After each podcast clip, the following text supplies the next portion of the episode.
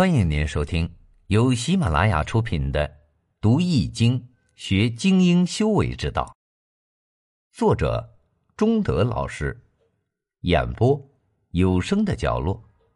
欢迎订阅。历劫，为人低调，方能看到更高的人生境界。你好，欢迎收听由吉生学堂打造的《读易经》。学精英修为之道课程，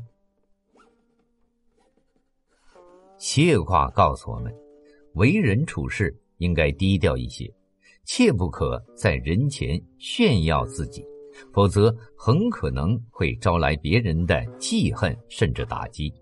一旦大祸临头，后悔都来不及了。炫耀，俗话叫摆谱，意思是在别人面前显示自己。炫耀本是小孩的一种举动，比如穿了一件新衣服，或者买了一个新玩具，便可在小朋友面前炫耀一番。然而，这种小孩的举动却从古至今被大人们表演的淋漓尽致。在司马炎当政后期，西晋王朝奢靡成风。官员们每天最爱做的事儿就是发朋友圈秀晒炫，连皇帝自己也乐在其中，时不时出个镜点个赞。但是，不管大家怎么争怎么比，有一个人从来没输过，那就是西晋大富翁石崇。石崇家中美女无数，每次请客宴饮，便有美人劝酒。客人若不干杯，力斩美人。一次，丞相王导和大将军王敦到石家赴宴，素不善饮的王导怕美人被杀，便勉强饮酒，直到大醉。轮到王敦喝酒，他却故意推辞，石崇便真的连杀三个美人。石崇曾与贵气晋武帝的舅舅王凯斗富。晋武帝是王凯的外甥，经常帮助王凯。武帝曾经送给舅舅王凯一只二十多高的珊瑚树，王凯拿来珊瑚树给石崇看，石崇却拿铁如意打碎了它。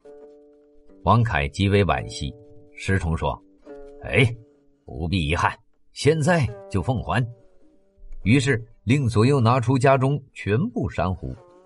王凯看见其中一只珊瑚树有三四尺高，枝繁叶茂，光彩夺目，顿时惘然若失。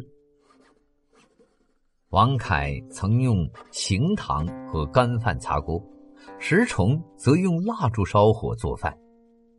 王凯用赤石枝涂壁，石崇用花椒和泥。王凯常为三件事敌不过石崇而遗憾。石崇给客人做豆腐，速度极快。冬天可以吃上酒鸡这种菜，用酒根等制成。石家牛外形体力均不如王家牛，但速度奇快。后来，石崇的卫队长告诉王凯说：“豆沫最难煮烂，所以呀，事先煮好，待客人来后加进白粥里就可以了。”把韭菜根切碎，掺上麦苗，就成了酒鸡。驾驶牛车的下人也告诉王凯：“牛本来跑得不慢，御手驾牛车时，让车的重心偏向一根圆木，这样另一侧的车轮和地面的摩擦减轻，车子便跑得快。”王凯仿效行之，都胜过石崇。石崇调查出事实真相，便将泄密者全部杀死。石崇的宠奴绿珠极为美艳，又善吹笛。孙秀闻之，派人向石崇讨求，石崇不肯。孙秀于是矫诏逮捕了石崇。公元三百年，石崇被斩杀，灭三族。石崇坐在发往刑场的囚车上时，曾发出一声叹息：“哎，这些狗奴才都是盯上了我的家产呐！”押送他的人回应了一句：“你呀，早知如此，何不把他们早点删掉呢？”西楚霸王项羽也是个爱炫耀的人，他这引兵血洗咸阳城、火烧阿房宫之后，突然萌发了衣锦还乡的念头，深有感触的说：“富贵不归故乡，若衣锦夜行，谁知之者？”刚刚有所成就，便急着要回家乡炫耀自己。而他的对手刘邦则与之相反。大风起兮云飞扬，唯家海内兮归故乡。等坐稳了皇帝之位以后，才回乡找老哥们们叙旧情。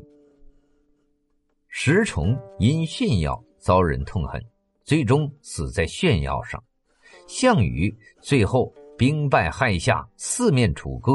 突围到乌江边时，本可以渡船逃脱，但他因为曾经回乡炫耀过自己，此时觉得无颜见江东父老，从而放弃了逃命还乡的机会，悲壮的自刎于乌江边。